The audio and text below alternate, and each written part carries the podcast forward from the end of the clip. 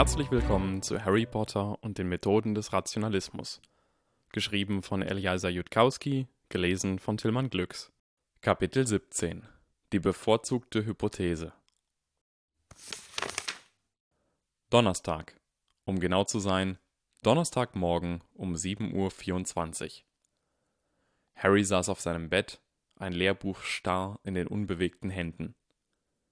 Harry war gerade ein wirklich brillantes Experiment eingefallen. Er würde eine Stunde länger bis zum Frühstück warten müssen, aber dafür hatte er ja Müsli-Riegel. Nein, diese Idee musste unbestreitbar, zweifelsohne, auf der Stelle ausprobiert werden. Jetzt, sofort. Harry legte das Lehrbuch beiseite, sprang aus dem Bett, rannte ums Bett, zerrte den Eingang zu seiner Truhe auf, eilte die Treppe herunter und schob Kisten mit Büchern herum. Irgendwann müsste er die wirklich mal auspacken und Bücherregale kaufen, aber im Moment lag er im Lesewettstreit mit Hermine zurück und hatte daher noch keine Zeit gehabt. Harry fand das Buch, das er gesucht hatte, und rannte die Treppe wieder herauf. Die anderen Jungen machten sich gerade fertig, um zum Frühstück in die große Halle zu gehen und den Tag zu beginnen. Entschuldige, kannst du mal was für mich tun? sagte Harry. Während er sprach, überflog er das Inhaltsverzeichnis des Buches fand die Seite mit den ersten 10.000 Primzahlen, blätterte zu der Seite und drückte Anthony Goldstein das Buch in die Hand. Wähle zwei dreistellige Zahlen aus der Liste. Sag mir nicht welche. Multiplizier sie einfach und sag mir das Ergebnis. Ähm, und könntest du das zur Sicherheit nochmal kontrollieren? Äh, pass bitte wirklich auf, dass du die richtige Zahl rausbekommst. Ich ähm, weiß nämlich nicht, was mit mir oder dem Universum passiert, falls du einen Rechenfehler machst.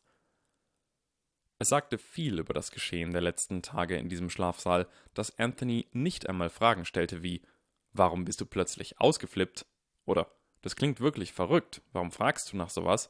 Oder Was soll das heißen? Du weißt nicht, was mit dem Universum geschehen wird. Anthony nahm stattdessen das Buch wortlos entgegen und holte Pergament und Schreibfeder.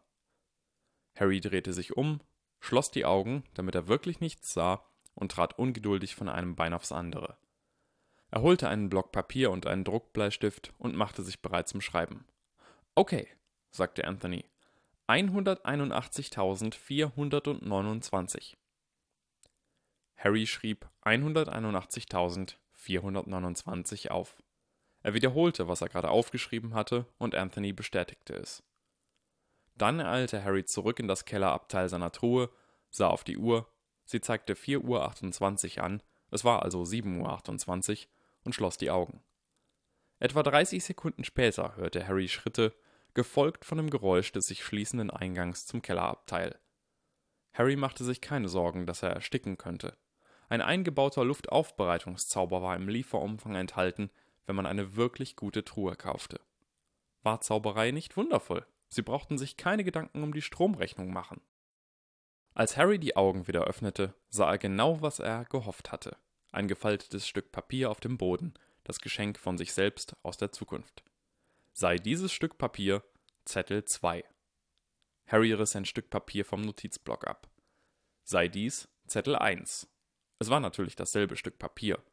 Wenn man genau hinsah, konnte man sogar erkennen, dass die abgerissene Kante genau gleich aussah. Harry ging in seinem Kopf den Algorithmus durch, den er befolgen würde.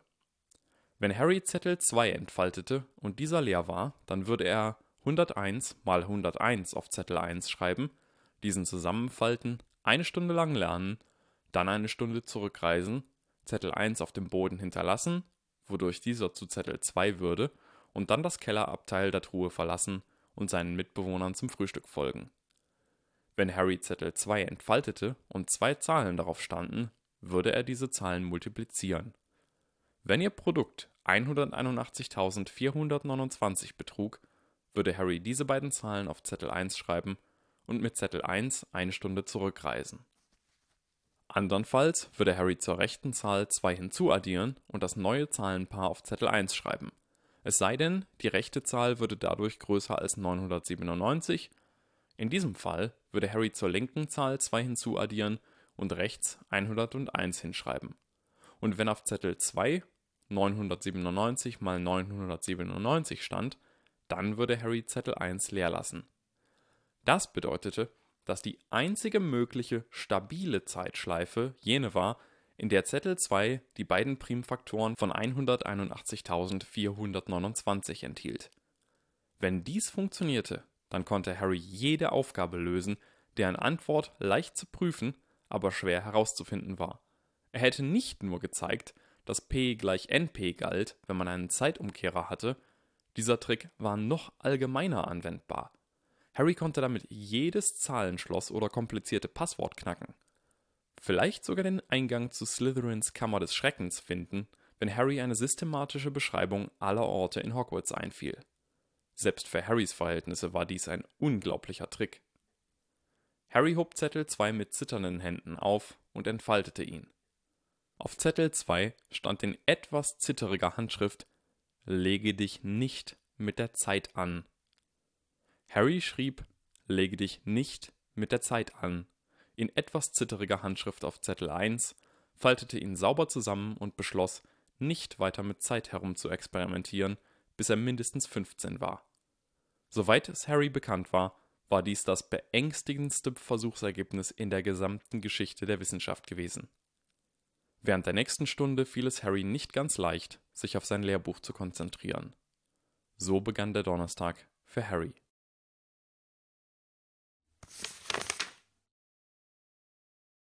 Donnerstag. Um genau zu sein, Donnerstagnachmittag um 15.32 Uhr.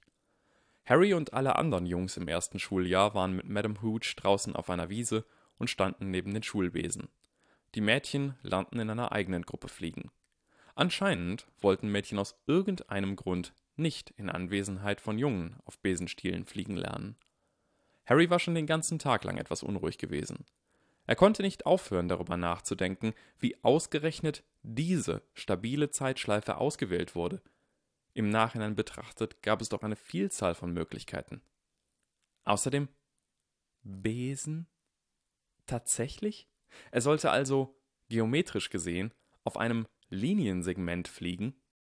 War das nicht so ziemlich die instabilste Form, die man sich vorstellen konnte? Wenn man nicht gerade versuchen wollte, sich an einem einzigen Punkt festzuhalten. Wer hatte sich denn ausgerechnet diesen Entwurf für ein Fluggerät ausgedacht? Harry hatte gehofft, dass es nur eine Redensart war, aber nein, er stand tatsächlich vor etwas, das wie ein haushaltsüblicher hölzerner Besen aussah. War jemand einfach auf diese Idee gekommen und hatte dann gar nichts anderes mehr in Betracht gezogen? So musste es gewesen sein. Wenn man unvoreingenommen darüber nachdachte, war es vollkommen undenkbar, dass die optimalen Werkzeuge zum Säubern einer Küche und zum Fliegen zufällig identisch waren. Es war ein schöner Tag mit hellblauem Himmel und einer strahlenden Sonne, die nur zu gerne offene Augen blendete und das Sehen unmöglich machte, wenn man versuchte, bei diesen Bedingungen zu fliegen. Der Boden war vollkommen trocken, roch nach verbrannter Erde und fühlte sich unter Harrys Füßen sehr, sehr hart an. Harry erinnerte sich daran, dass alle Elfjährigen das lernten, es konnte also nicht so schwer sein. Streckt die rechte Hand über euren Besen aus oder die linke, wenn ihr Linkshänder seid, rief Madame Hooch und sagt Hoch! Hoch! riefen alle. Der Besen sprang eifrig in Harrys Hand. Damit gehörte er dieses eine Mal zu den Besten der Klasse. Hoch zu sagen war offenbar sehr viel schwieriger, als es schien, und so wandten die meisten Besen sich auf den Boden oder versuchten, von ihren Möchtegern Reitern wegzurollen. Harry hätte natürlich Geld darauf verwettet, dass Hermine mindestens ebenso gut gewesen war, als sie es am Vormittag probiert hatte. Nichts, was er beim ersten Versuch schaffte, konnte für Hermine schwer sein. Und wenn es doch so etwas gab und es auf einem Besen fliegen war, statt irgendwas Intellektuellem, dann würde Harry einfach tot umfallen. Es dauerte eine Weile, bis jeder einen Besen in der Hand hielt. Madame Hooch zeigte ihnen, wie man aufstieg und ging dann durch die Reihen, um die Körperhaltung und den Griff zu überprüfen. Selbst die Kinder, die daheim schon fliegen durften, hatten es offenbar nicht richtig beigebracht bekommen. Madame Hooch blickte die Jungen an und nickte. Wenn ich jetzt pfeife, dann stoßt ihr euch fest vom Boden ab. Harry schluckte und versuchte, das mulmige Gefühl in seinem Bauch zu verdrängen. Haltet die Besen gut fest, steckt ein paar Meter hoch und kommt dann sofort wieder runter, indem ihr euch leicht nach vorne beugt. Auf meinen Pfiff. Drei, zwei. Einer der Besen schoss empor und ein Junge schrie. Vor Schrecken, nicht vor Freude. Der Junge drehte sich beängstigend schnell, während er hochflog. Sein weißes Gesicht war nur Sekundenbruchteile zu sehen. Wie in Zeitlupe sprang Harry von seinem eigenen Besen und griff hektisch nach seinem Zauberstab, obwohl er nicht genau wusste, was er damit vorhatte. Er hatte erst zwei Unterrichtsstunden Zauberkunst gehabt, und in der zweiten hatten sie den Schwebezauber gelernt, aber Harry hatte ihn bei drei Versuchen nur einmal erfolgreich gesprochen, und er konnte sicherlich keinen ganzen Menschen schweben lassen. Wenn in mir irgendwelche geheimen Kräfte stecken, zeigt euch jetzt. Kommt zurück, Junge! rief Madame Hooch. Das war wohl die nutzloseste nur denkbare Empfehlung zum Umgang mit einem außer Kontrolle geratenen Besen, und das von einer Fluglehrerin. Ein Teil von Harrys Gehirn setzte Madame Hooch auf die Liste der Dummköpfe. Und der Junge fiel vom Besen. Er schien sich erst nur sehr langsam durch die Luft zu bewegen. Wingardium Leviosa! schrie Harry. Der Zauberspruch griff nicht. Er konnte spüren, wie er nicht griff. Ein dumpfes Wumm, ein leises Knacken, und der Junge lag zusammengekrümmt auf dem Boden, das Gesicht im Gras. Harry steckte seinen Zauberstab weg und rannte so schnell er konnte.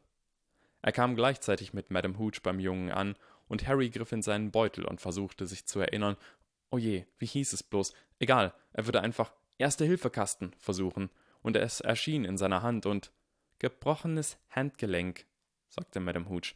Beruhige dich, Junge, es ist nur ein gebrochenes Handgelenk. Mit einer Art mentalem Ruck verließ Harrys Gehirn den Panikmodus. Das Notfallheilpack Plus lag offen vor ihm auf dem Boden, und in seiner Hand war eine Spritze mit flüssigem Feuer, die das Gehirn des Jungen mit Sauerstoff versorgt hätte, falls er sich das Genick gebrochen hätte. Äh, äh, sagte Harry mit etwas flatternder Stimme. Sein Herz schlug so laut, dass er kaum hören konnte, wie er selber nach Luft japste. Gebrochener Knochen. Okay. Äh, Gips? Das ist nur für Notfälle, herrschte Madame Hooch ihn an. Pack es weg, es geht ihm gut. Sie beugte sich über den Jungen und hielt ihm die Hand hin. Komm hoch, Junge, es ist alles gut, steh schon auf. Sie wollen ihn doch nicht tatsächlich jetzt schon wieder auf den Besen lassen? fragte Harry schockiert. Madame Hooch sah Harry empört an. Natürlich nicht! Sie zog den Jungen an seinem gesunden Arm hoch. Harry stellte erschrocken fest, dass es schon wieder Neville Longbottom war. Was war los mit ihm? Und wandte sich den zusehenden Schülern zu. Niemand von euch bewegt sich, während ich diesen Jungen in den Krankenflügel bringe. Ihr lasst die Besen für sie sind, oder ihr werdet Hogwarts schneller verlassen, als ihr Quidditch sorgen könnt. Komm mit mir lieber. Und Madame Hooch ging mit Neville, der sein Handgelenk festhielt und versuchte, sein Schluchzen zu unterdrücken, davon. Sobald sie außer Hörweite waren, fing einer der Slytherins an zu kichern. Das brach den Damm, die anderen stimmten ein. Harry drehte sich um und sah sie an. Es war wohl eine gute Gelegenheit, sich ein paar Gesichter einzuprägen.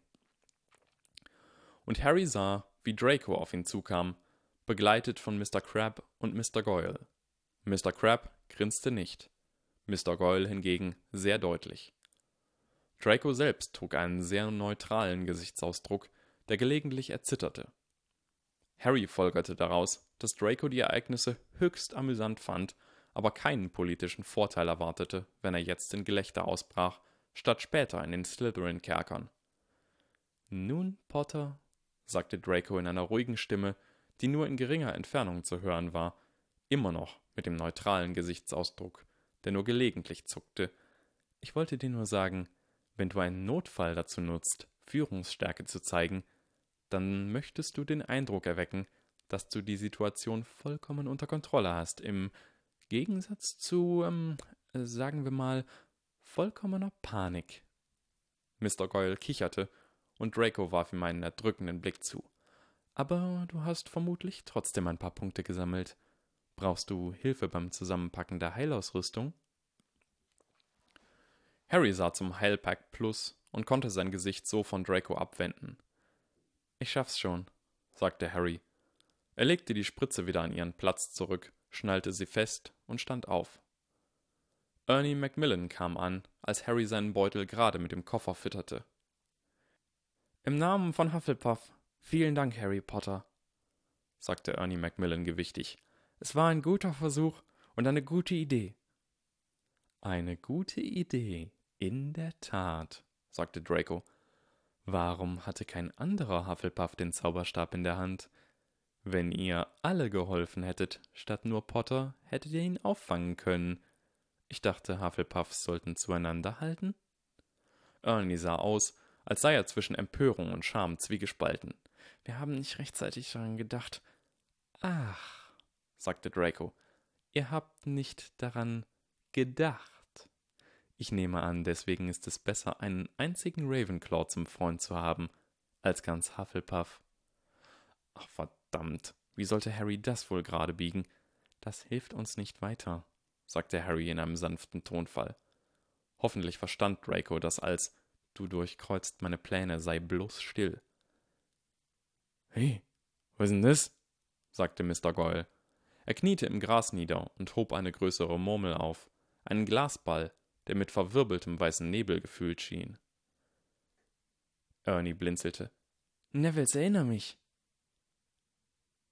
Was ist ein Erinner mich? fragte Harry. Es äh, färbt sich rot, wenn du was vergessen hast, sagte Ernie. Aber es verrät dir nicht, was du vergessen hast. Gib es bitte her, dann werde ich's nachher Neville zurückgeben. Ernie streckte die Hand aus. Plötzlich erschien ein Grinsen auf Mr. Goyles Gesicht. Er drehte sich um und rannte weg. Ernie blieb einen Moment lang überrascht stehen, rief dann Hey! und rannte Mr. Goyle hinterher. Und Mr. Goyle griff zu einem Besen, sprang in einer einzigen flüssigen Bewegung auf und flog empor. Harrys Mund stand offen. Hatte Madame Hooch nicht gesagt, dass er dafür von der Schule fliegen würde? Dieser Idiot, zischte Draco. Er öffnete den Mund, um zu rufen. Hey! schrie Ernie. Das gehört Neville! Gib's zurück! Die Slytherins begannen zu rufen und zu jubeln. Dracos Mund klappte zu. Harry entdeckte plötzlich Verunsicherung in seinem Gesicht. Draco, sagte Harry leise, wenn du diesen Idioten nicht zurück auf den Boden holst, wird die Professorin zurückkommen und. Komm doch und hol's dir, Apfelpaffel! schrie Mr. Goyle, und unter den Slytherins brauste erneut Jubel auf. Ich kann nicht, flüsterte Draco. Alle Slytherins würden mich für schwach halten.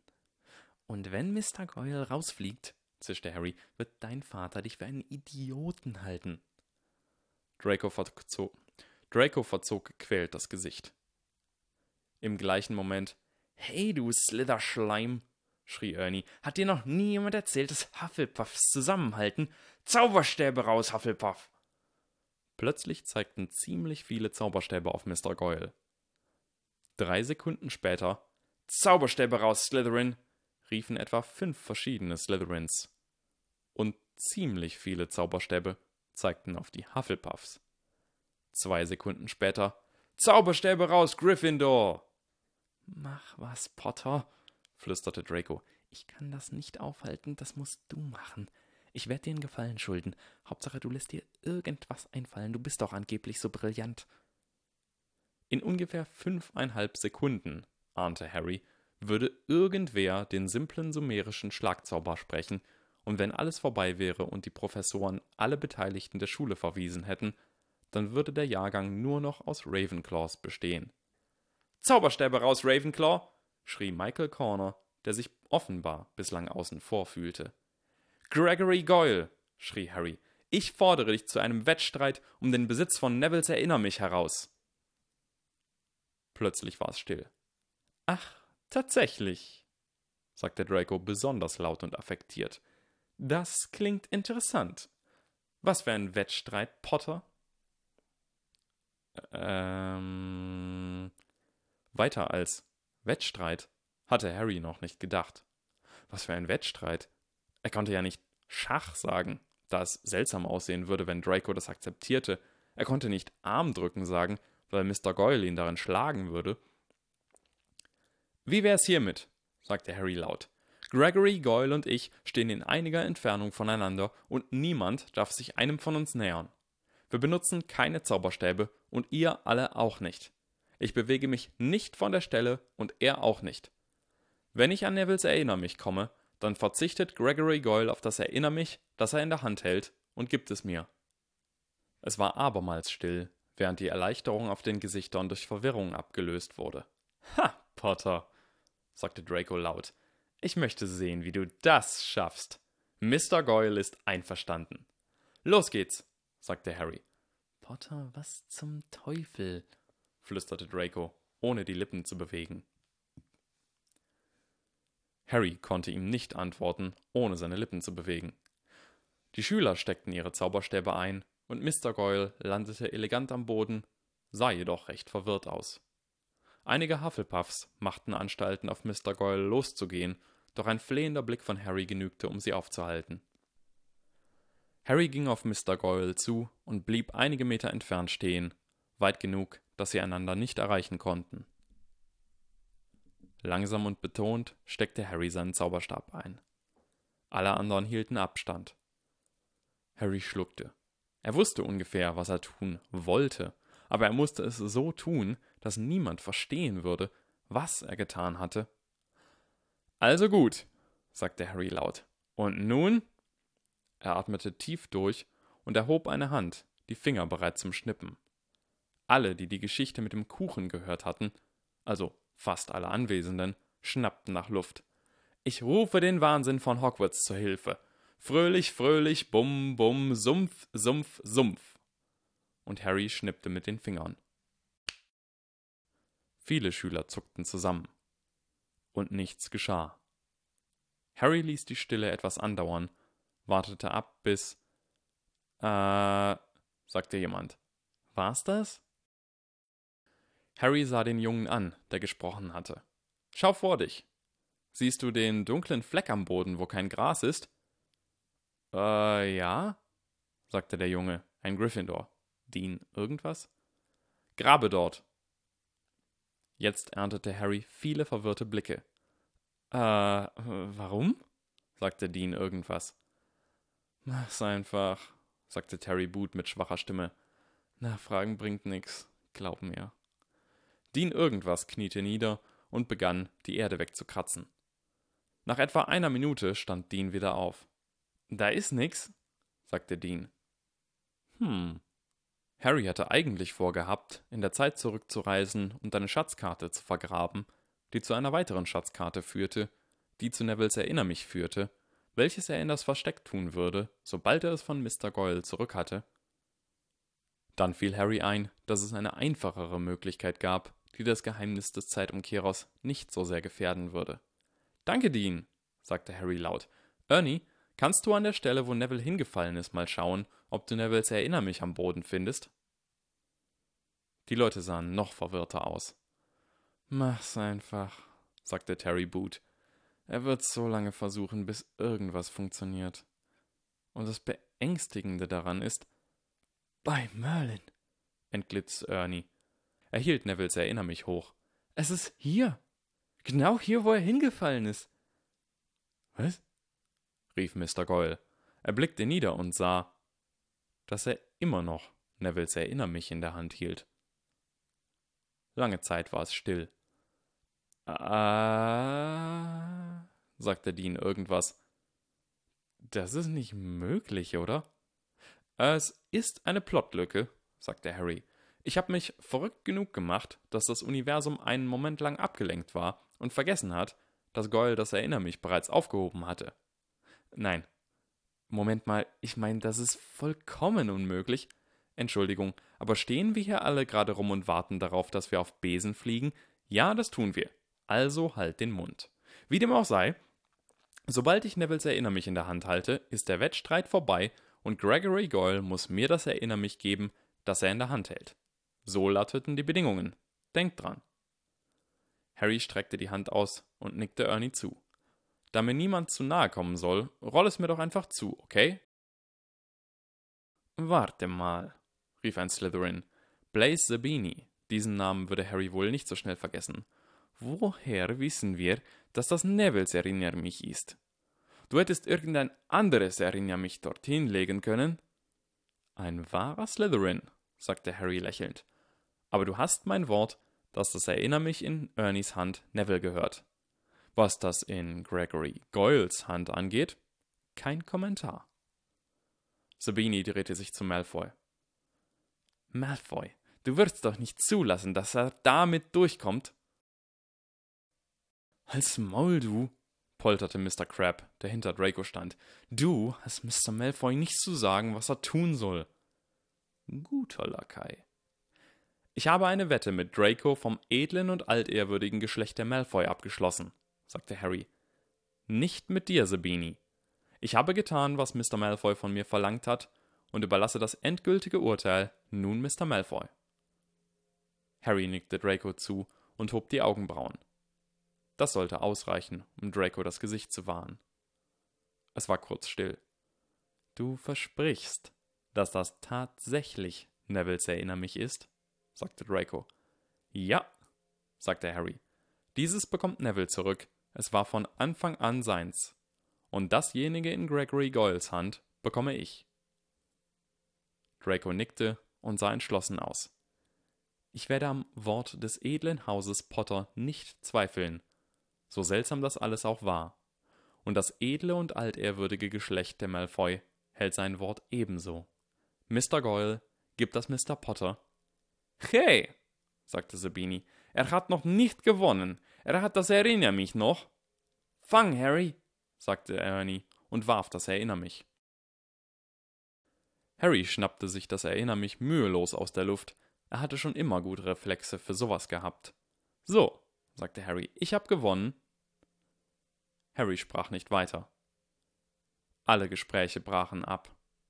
Das Erinner mich in seiner Hand leuchtete in kräftigem Rot strahlte wie eine winzige Sonne, die selbst im hellen Tageslicht Schatten auf den Boden warf.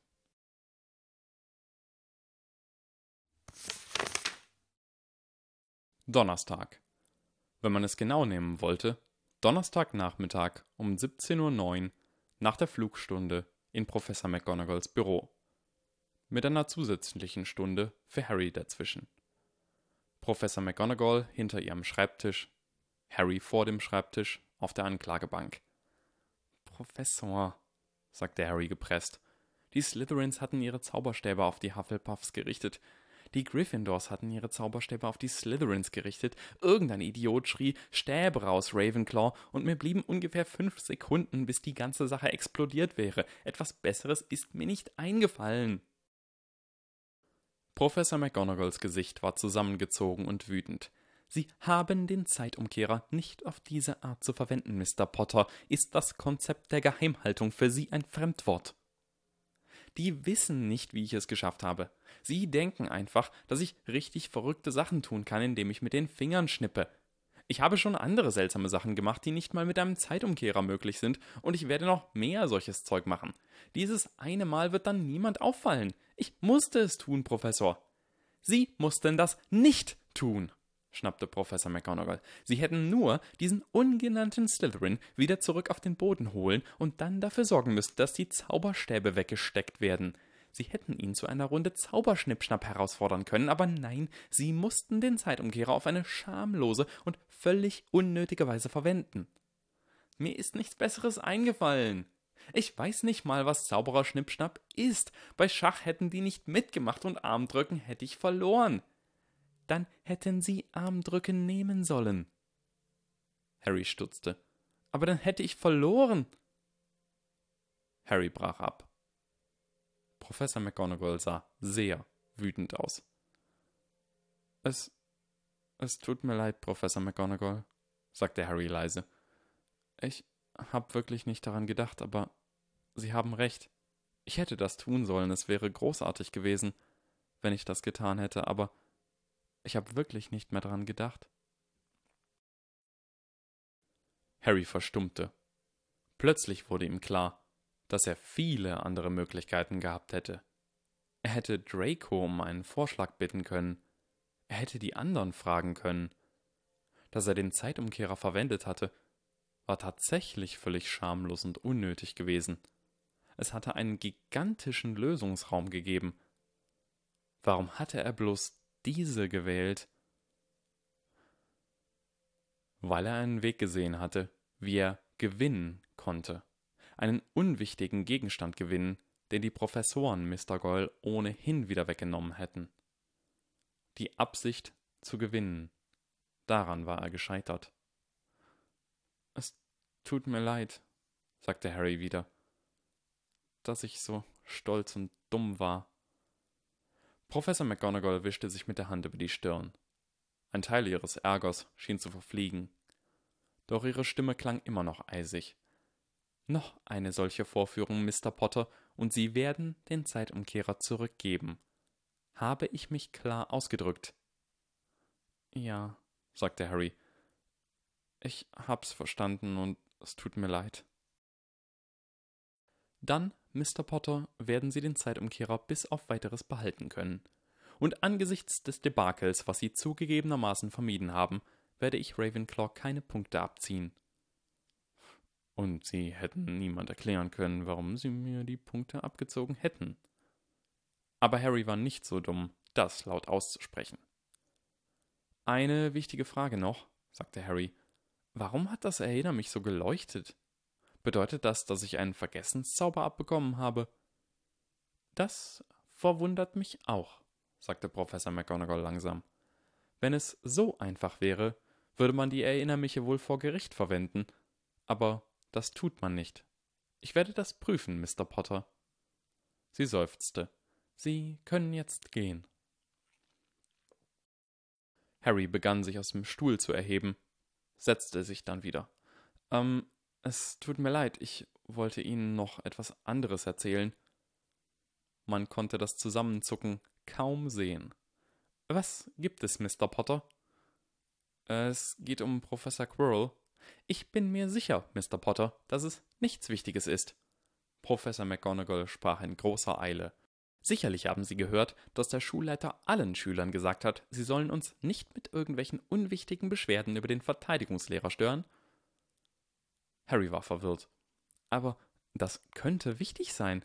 Gestern habe ich dieses Gefühl des Verderbens gespürt, als Mr. Potter, ich verspüre auch ein Gefühl des Verderbens, und dieses bedrückende Gefühl sagt mir, dass Sie kein weiteres Wort sagen sollten. Harrys Mund stand offen. Professor McGonagall war es gelungen. Harry war sprachlos. Mr. Potter, sagte Professor McGonagall, wenn Sie irgendetwas über Professor Quirrell herausgefunden haben, was möglicherweise von Belang sein könnte, dann seien Sie so nett, es weder mir noch irgendwem anders mitzuteilen. Und ich denke, Sie haben nun genug meiner wertvollen Zeit in Anspruch. Was ist los mit Ihnen? entfuhr es Harry. Es tut mir leid, aber das erscheint mir so unvorstellbar unverantwortlich. Ich habe gehört, dass die Stelle des Verteidigungslehrers verflucht ist. Und wenn Sie schon wissen, dass irgendwas Schlimmes passieren wird, dann sollten Sie doch eigentlich auf der Hut etwas Schlimmes, Mr. Potter. Das glaube ich kaum. Professor McGonagalls Gesicht war regungslos. Nachdem Professor Blake im Februar mit nicht weniger als drei Slytherins aus dem fünften Schuljahr in einem Wandschrank erwischt wurde und Professor Summers im Jahr zuvor so vollkommen versagt hat, dass ihre Schüler einen Irrwicht für ein Möbelstück hielten, wäre es katastrophal, wenn ich nun von irgendeinem Problem mit dem außergewöhnlich kompetenten Professor Quirrell erfahren würde. Ich fürchte, dann würden die meisten Schüler ihre ZAGs und UTZs in Verteidigung nicht bestehen. Ich verstehe, sagte Harry langsam, während er das verarbeitete. Also, anders gesagt, egal was mit Professor Quirrell ist, vor Ende des Schuljahrs wollen Sie auf keinen Fall etwas davon wissen. Und da wir erst September haben, könnte er vor laufenden Kameras den Premierminister umbringen, ohne dass es sie stören würde. Professor McGonagall sah ihn mit starrem Blick an. Ich bin mir sicher, dass Sie nie hören werden, wie ich so einer Aussage zustimme, Mr. Potter. Hogwarts setzt sich aktiv gegen alles ein, was die schulischen Leistungen unserer Schüler gefährdet. Zum Beispiel Ravenclaw-Erstklässler, die ihren Mund nicht halten können. Ich glaube, dass ich Sie vollkommen verstehe, Professor McGonagall. Oh, das bezweifle ich, Mr. Potter. Das bezweifle ich sehr. Professor McGonagall beugte sich vor. Ihr Gesicht wurde wieder strenger. Da Sie und ich schon weit ernstere Dinge besprochen haben, will ich offen mit Ihnen sein. Sie und nur Sie haben von diesem mysteriösen, bedrückenden Gefühl berichtet. Sie und nur Sie ziehen das Chaos so an, wie ich es noch nie zuvor gesehen habe.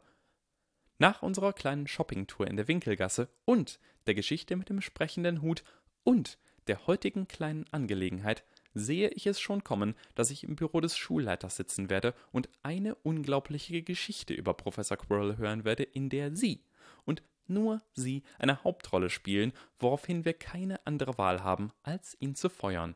Ich habe mich schon damit abgefunden, Mr. Potter, und wenn dieses traurige Ereignis vor den Iden des Mai stattfindet, dann werde ich sie an ihren eigenen Eingeweiden an den Toren von Hogwarts aufhängen und Feuerkäfer in ihre Nase kippen. Haben Sie mich jetzt vollkommen verstanden? Harry nickte mit weit offenen Augen. Dann, eine Sekunde später, äh, was bekomme ich, wenn ich es schaffe, dass es am letzten Tag des Schuljahrs passiert? Raus aus meinem Büro!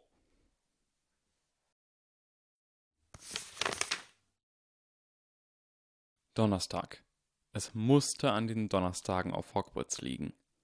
Es war Donnerstagnachmittag, 17.23 Uhr, und Harry stand neben Professor Flitwick vor dem großen steinernen Wasserspeier, der den Eingang zum Büro des Schulleiters bewachte. Sobald er aus Professor McGonagalls Büro in die Lernräume der Ravenclaws zurückgekehrt war, hatte ein Schüler ihm gesagt, er solle sich in Professor Flitwicks Büro melden.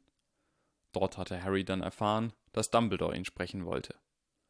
Harry, der recht nervös war, hatte Professor Flitwick gefragt, ob der Schulleiter gesagt habe, worum es gehe. Professor Flitwick hatte hilflos mit den Schultern gezuckt. Offenbar hatte Dumbledore gesagt, dass Harry viel zu jung war, um die Worte der Macht und des Wahnsinns auszusprechen. Fröhlich, fröhlich, bum, bum, Sumpf, Sumpf, Sumpf, hatte Harry gedacht, aber nicht laut gesagt. Sorgen Sie sich bitte nicht zu sehr, Mr. Potter, quiekte Professor Flitwick ungefähr auf Schulterhöhe von Harry. Harry war froh, dass Professor Flitwick einen großen, bauschigen Bart hatte. Es war schwer, sich an einen Professor zu gewöhnen, der nicht nur kleiner als er war, sondern auch eine höhere Stimme hatte. Schulleiter Dumbledore mag ein wenig seltsam erscheinen oder sehr seltsam oder gar außerordentlich seltsam, aber er hat noch nie einem Schüler auch nur ein Haar gekrümmt und ich glaube nicht, dass er das jemals tun wird. Professor Flitwick lächelte Harry beruhigend zu. Behalten Sie das jederzeit im Kopf, dann haben Sie keinen Grund, in Panik auszubrechen. Das machte es nicht besser. Viel Glück, quiekte Professor Flitwick, beugte sich zum Wasserspeier und sagte etwas, das Harry aus irgendeinem Grund vollkommen überhörte. Das Passwort würde natürlich nicht viel bringen, wenn man hören konnte, wie jemand es sagte und der Wasserspeier trat mit einer sehr natürlichen und gewöhnlichen Bewegung beiseite, was Harry recht schockierend fand, da der Wasserspeier immer noch wie fester, unbeweglicher Stein aussah. Hinter dem Wasserspeier befand sich eine langsam rotierende Wendeltreppe. Sie war verstörend hypnotisch, und noch verstörender war, dass eine rotierende Spirale sich nicht nach oben bewegen sollte. Hoch mit ihnen! quiekte Flitwick.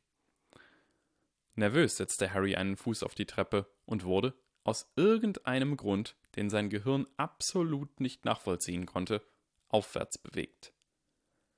Hinter ihm kehrte der Wasserspeier an seinen Platz zurück und die Wendeltreppe drehte sich weiter, und Harry befand sich in immer größerer Höhe.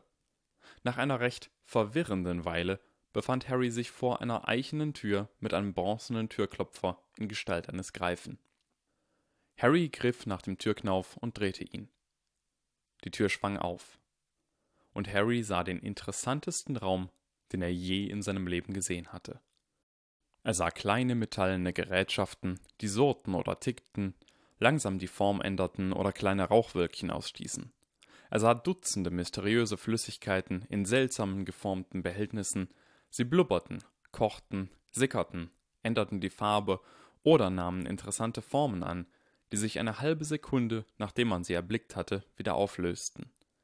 Er sah Dinge, die wie Uhren mit vielen Zeigern aussahen, beschriftet mit Zahlen oder in unidentifizierbaren Sprachen. Er sah einen Armreif, in den ein in tausend Farben funkelnder, linsenförmiger Kristall eingearbeitet war, oder einen Vogel, der sich auf einer goldenen Platte niedergelassen hatte, und eine hölzerne Tasse, gefüllt mit etwas, das wie Blut aussah, und eine Statue eines Falken, der mit schwarzer Emaille überzogen war. Überall an der Wand hingen Bilder von schlafenden Menschen, und der sprechende Hut befand sich auf einem Hutständer, der auch zwei Regenschirmen und drei linken, roten Hausschuhen Platz bot. Inmitten all dieses Chaos befand sich ein sauberer, schwarzer, eichener Schreibtisch. Vor dem Tisch stand ein eichener Stuhl, und hinter dem Tisch stand ein gut gepolsterter Thron, auf dem Albus Percival Wulfric Brian Dumbledore saß, mit seinem langen, silbernen Bart, einem Hut, der wie ein riesiger, eingedellter Champignon aussah, und in Kleidung, die für Muggelaugen wie drei Schichten kreischend pinker Pyjamas aussah. Dumbledore lächelte, und seine hellen Augen funkelten wie verrückt. Beklommen setzte Harry sich auf den Stuhl vor dem Tisch. Die Tür hinter ihm ging mit einem lauten Knall zu. Hallo, Harry, sagte Dumbledore. Hallo, Schulleiter, antwortete Harry. Sie waren also schon per Du? Würde Dumbledore ihm als nächstes anbieten? Aber bitte, Harry, sagte Dumbledore. Schulleiter klingt so formell. Nenn mich einfach Schuh. Das werde ich. Schuh, sagte Harry. Es war kurz still. Wusstest du, sagte Dumbledore, dass du die erste Person bist, die dieses Angebot jemals angenommen hat? Äh, sagte Harry. Er versuchte seine Stimme gleichmäßig zu halten, obwohl er plötzlich ein übles Gefühl im Bauch verspürte. Es tut mir leid, ich, ähm, äh, Schulleiter, Sie haben mich darum gebeten, also habe ich. Schuh, bitte, sagte Dumbledore fröhlich. Und es gibt keinen Grund zur Panik. Ich werde dich nicht aus dem Fenster werfen, bloß weil du einen Fehler machst. Wenn du etwas falsch machst, werde ich dich erst oft genug warnen. Außerdem ist es nicht so wichtig, wie die Menschen mit dir reden. Wichtig ist, was sie von dir denken. Er hat noch nie einem Schüler auch nur ein Haar gekrümmt. Behalten Sie das jederzeit im Kopf, dann haben Sie keinen Grund, in Panik auszubrechen. Dumbledore zog eine kleine Metalldose hervor, öffnete sie, und eine Sammlung kleiner, gelber Klumpen kam zum Vorschein. Zitronenbrausebonbon, sagte der Schulleiter. Ähm, nein, danke, Schuh, sagte Harry. Zählt es als ein Haarkrümmen, wenn man einem Schüler LSD anbietet, oder fällt das in die Kategorie harmloser Spaß? Sie, ähm, sagten, dass ich zu jung sei, um die Worte der Macht und des Wahnsinns auszusprechen. Das bist du auf jeden Fall, sagte Dumbledore. Glücklicherweise sind die Worte der Macht und des Wahnsinns vor sieben Jahrhunderten verschollen, und niemand hat mehr die geringste Ahnung, wie sie lauten. Das war nur eine kleine Randbemerkung. Ähm, sagte Harry. Ihm fiel auf, dass sein Mund offen stand. Warum haben Sie mich dann hergebeten? Warum? wiederholte Dumbledore. Ach, Harry, wenn ich den ganzen Tag darüber nachdenken würde, warum ich Dinge tue, dann hätte ich nie die Zeit, auch nur irgendetwas zu tun. Ich bin ein vielbeschäftigter Mensch, weißt du. Harry nickte lächelnd. Ja, das war eine äußerst beeindruckende Liste. Äh, Schulleiter von Hogwarts, Großmeister des Zaubergamotts und ganz hohes Tier der Internationalen Vereinigung der Zauberer. Entschuldigen Sie die Frage, ich habe nur überlegt, ist es möglich, mehr als sechs Stunden zu bekommen, wenn man mehr als einen Zeitumkehrer benutzt? Denn es ist ziemlich beeindruckend, falls Sie das in nur 30 Stunden am Tag schaffen. Es war erneut einen Moment lang still, und Harry lächelte weiterhin. Er war ein wenig nervös, sehr nervös sogar, aber sobald ihm klar geworden war, dass Dumbledore ihn absichtlich verwirrte, hatte ein Teil von ihm sich vollkommen geweigert, stumm dazusitzen und das einfach so über sich ergehen zu lassen.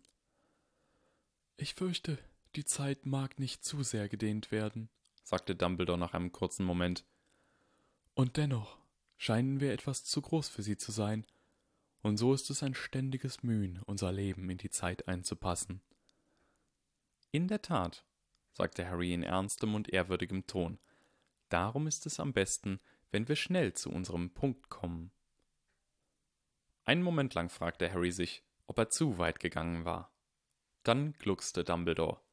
Schnell zum Punkt. So soll es sein. Der Schulleiter lehnte sich vor, sein eingedellter Hut rutschte etwas zur Seite und der Bart fiel auf den Schreibtisch. Harry, an diesem Montag hast du etwas getan, was selbst mit einem Zeitumkehrer nicht möglich sein sollte. Oder genauer, etwas, was nicht alleine mit einem Zeitumkehrer zu erklären ist. Ich frage mich, wo diese zwei Kuchen wohl herkamen. Harry spürte einen Adrenalinschub. Er hatte das mit dem Unsichtbarkeitsumhang gemacht, mit dem Umhang, den er in Geschenkkarton zusammen mit dem Zettel gefunden hatte. Und auf dem Zettel hatte gestanden, wenn Dumbledore eine Chance sähe, eines der Heiligtümer des Todes zu besitzen, dann würde er bis zum Tag seines Todes nicht davon ablassen. Eine naheliegende Vermutung wäre, fuhr Dumbledore fort, dass keiner der anwesenden Erstklässler einen solchen Spruch beherrscht. Folglich war eine weitere Person anwesend, wurde aber nicht gesehen. Wenn niemand sie sehen konnte, nun, dann wäre es ein leichtes gewesen, die Kuchen zu werfen. Man könnte außerdem vermuten, dass du, da du einen Zeitumkehrer besitzt, diese unsichtbare Person warst. Und da der Desillusionierungszauber weit jenseits deiner derzeitigen Möglichkeiten liegt, hattest du einen Unsichtbarkeitsumhang dabei. Dumbledore lächelte ihm verschwörerisch zu. Bin ich soweit auf der richtigen Spur, Harry? Harry war erstarrt. Er hatte das Gefühl, dass eine faustdicke Lüge wirklich keine gute Idee war und ihm vermutlich auch nichts nützen würde, doch er wusste nicht, was er sonst sagen sollte. Dumbledore winkte lächelnd ab. Keine Sorge, Harry, du hast nichts Schlimmes getan. Unsichtbarkeitsumhänge verstoßen nicht gegen die Regeln. Ich nehme an, sie sind so selten, dass niemand jemals daran gedacht hat, sie zu verbieten. Aber eigentlich habe ich mich etwas ganz anderes gefragt. Ach? sagte Harry in der normalsten Stimme, die er hinbekam. Dumbledores Augen glänzten vor Begeisterung. Weißt du, Harry, wenn man ein paar Abenteuer durchstanden hat, bekommt man mit, wie so etwas abläuft. Man beginnt, Muster in der Welt zu sehen, ihren Rhythmus zu hören. Man beginnt Verdacht zu schöpfen, noch bevor die Auflösung präsentiert wird. Du bist der Junge, der überlebte, und irgendwie bekommst du vier Tage, nachdem du die britische Zaubererwelt kennengelernt hast, einen Unsichtbarkeitsumhang in die Hände. Solche Umhänge gibt es nicht in der Winkelgasse zu kaufen, doch es gibt einen, der seinen Weg in die Hände eines vorher bestimmten Besitzers finden könnte.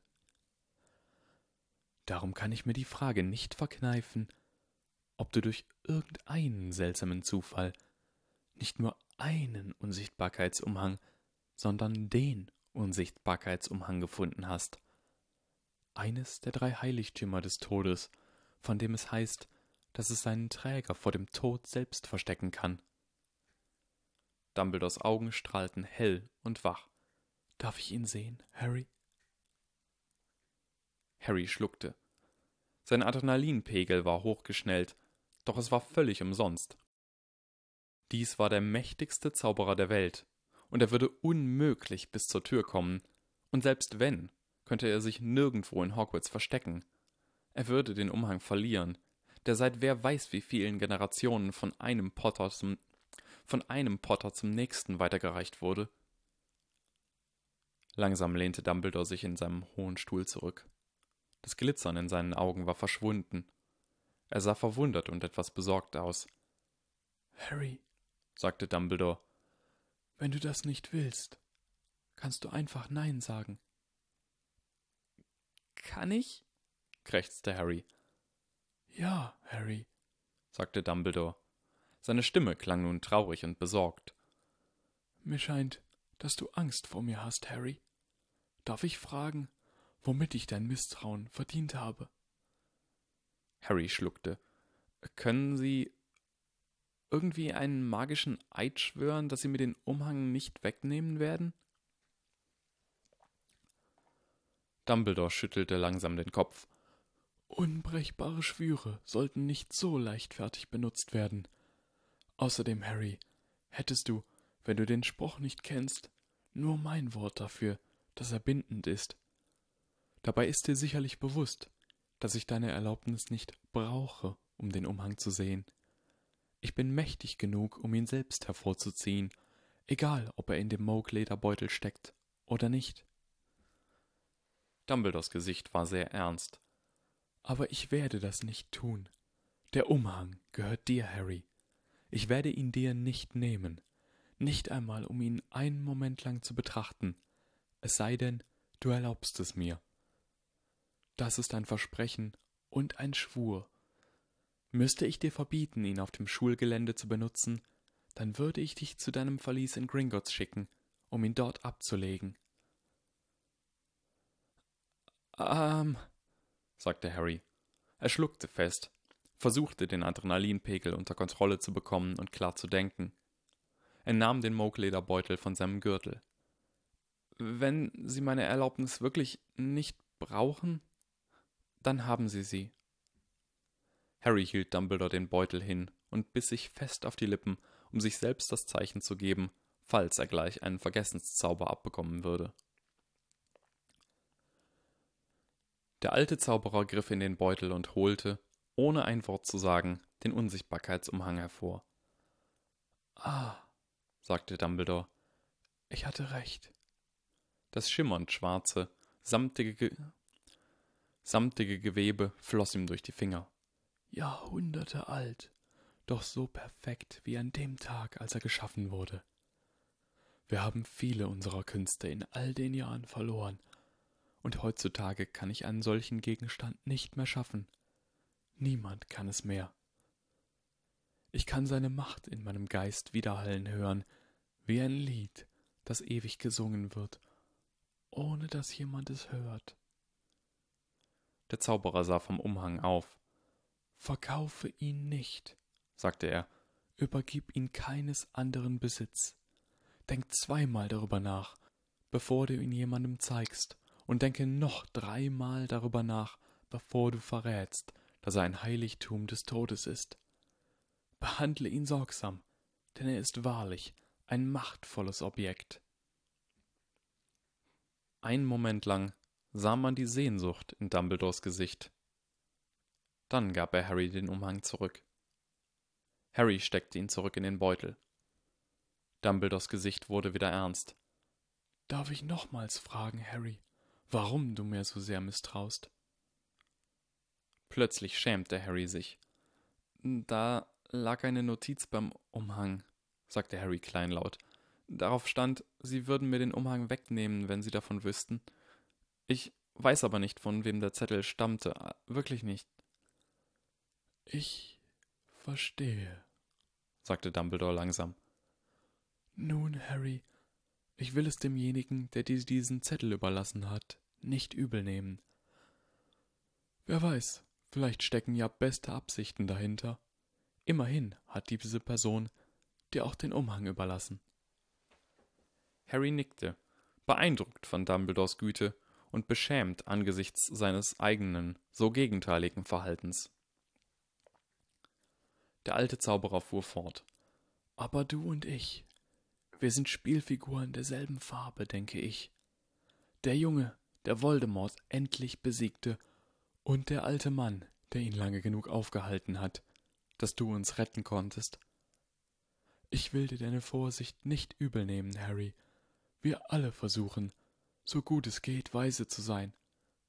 Ich möchte dich nur bitten, beim nächsten Mal doppelt und dreifach darüber nachzudenken, wenn jemand dir sagt, du solltest mir misstrauen. Es tut mir leid, sagte Harry. Er fühlte sich elendig. Immerhin hatte er gerade quasi Gandalf zurückgewiesen, und Dumbledores Güte machte es ihm nur noch schwerer. Ich hätte ihnen nicht misstrauen sollen. Ach, Harry, in dieser Welt. Der alte Zauberer schüttelte mit dem Kopf. Ich kann nicht einmal behaupten, dass es unklug war. Du kanntest mich nicht. Und um ehrlich zu sein, gibt es jene auf Hogwarts, denen du besser nicht vertrauen solltest. Möglicherweise sogar welche, die du als Freunde bezeichnen würdest. Harry schluckte. Das klang unheilvoll. Wen denn? Dumbledore stand auf und begann, eines seiner Instrumente zu betrachten, eine Uhr mit acht Zeigern verschiedener Länge. Nach einigen Momenten sprach der alte Zauberer weiter. Er erscheint dir vermutlich sehr charmant, sagte Dumbledore. Höflich, zumindest dir gegenüber. Wortgewandt, vielleicht sogar bewundernd, stets hilfsbereit mit Rat und Tat, einem Gefallen. Ach, Draco Malfoy, sagte Harry, erleichtert, dass es nicht Hermine oder jemand anders war. Oh nein, nein, nein, nein, nein, nein, äh, Sie haben das vollkommen falsch verstanden. Er zieht mich nicht auf die schiefe Bahn. Ich ziehe ihn auf die gerade Bahn. Dumbledore erstarrte, zur Uhr gewandt. Du was? Ich werde Draco Malfoy von der dunklen Seite abwenden, sagte Harry. Sie wissen schon, ihn zu einem der Guten machen. Dumbledore richtete sich kerzengerade auf und drehte sich zu Harry. Einen so erstaunten Gesichtsausdruck hatte Harry selten gesehen, schon gar nicht bei jemand mit einem langen silbernen Bart. Bist du dir sicher, sagte der alte Zauberer nach einem Moment, dass das Gute, was du in ihm zu sehen glaubst, nicht nur Wunschdenken ist, Harry. Ich fürchte, das, was du da siehst, ist nur ein Trick, ein Köder. Ähm, unwahrscheinlich, sagte Harry. Ich meine, wenn er versucht, so zu tun, als ob er ein guter Kerl ist, dann macht er das unglaublich schlecht. Wir reden hier nicht davon, dass Draco mich anspricht, total charmant ist und ich beschließe, dass er irgendwo tief in seinem Inneren ein guter Mensch sein muss. Ich habe ihn auserwählt, gerade weil er der Erbe des Hauses Malfoy ist. Wenn ich nur eine Person auswählen dürfte, die ich auf die gute Seite rüberhole, dann ist das selbstverständlich er. Dumbledores linkes Auge zuckte. Du versuchst, Samen der Liebe und Freundschaft in Dracos Herz zu säen, weil du glaubst, dass der Erbe der Malfoys dir nützlich sein kann? Nicht nur mir, sagte Harry empört, der ganzen britischen Zaubererwelt, wenn alles gut geht. Und er selbst wird ein glücklicheres und mental gesünderes Leben führen. Verstehen Sie, ich habe nicht genug Zeit, alle von der dunklen Seite abzuwenden, also muss ich mir überlegen, wo das Gute am schnellsten den größten Gewinn erzielen kann. Dumbledore begann zu lachen. Er lachte viel lauter, als Harry es erwartet hätte, brüllte fast. Es erschien geradezu würdelos. Ein alter und mächtiger Zauberer sollte in tiefen, donnernden Tönen glucksen, nicht so schallend lachen, dass er nach Atem rang. Harry war einmal wortwörtlich vor Lachen vom Stuhl gefallen, als er den Film Die Marx Brothers im Krieg gesehen hatte, und Dumbledore lachte jetzt genauso laut. Es ist nicht so witzig, sagte Harry nach einer Weile. Er begann wieder, sich um Dumbledores Verstand zu sorgen. Dumbledore bekam sich mit sichtbarer Mühe wieder ein.